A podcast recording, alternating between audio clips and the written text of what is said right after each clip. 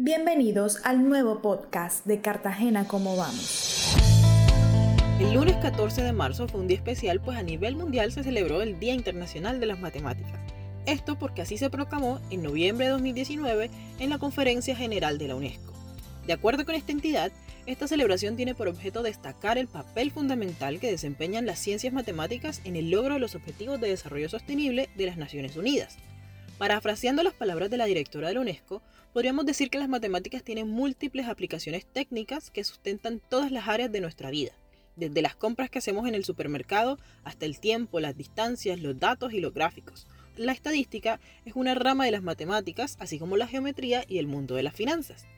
Cuando hacemos una revisión de algunos datos de calidad de vida para la ciudad, vemos que, por ejemplo, solo el 26% de la matrícula en educación superior para el año 2020 se encontraba en carreras como matemáticas, ciencias naturales, ingeniería, arquitectura, entre otras, que tienen la matemática como un componente importante de formación. Cuando revisamos los resultados en las pruebas Saber 11, vemos que existen brechas importantes en el área de matemáticas cuando comparamos a Cartagena con otras ciudades capitales.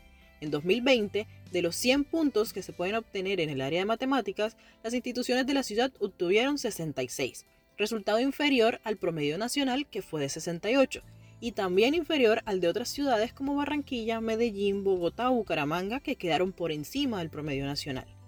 Gran parte del mercado laboral de hoy está dándole mucha relevancia a carreras ligadas a la programación y a la inteligencia artificial, donde también están presentes las matemáticas en forma de algoritmo.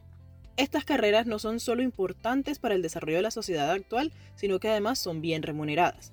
Las matemáticas, a pesar de la aversión y el rechazo de muchas personas, están presentes en casi cada momento de nuestra vida. Es importante que los tomadores de decisiones sigan fortaleciendo esta área en cada uno de los niveles de formación.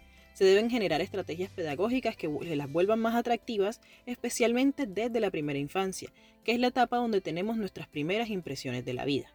Esto conseguiría que cada vez más las personas interesadas en estas carreras puedan no solo mejorar el desarrollo humano, sino también la calidad de vida de la sociedad en su conjunto. Nos escuchamos la próxima semana con más datos y análisis sobre cómo vamos.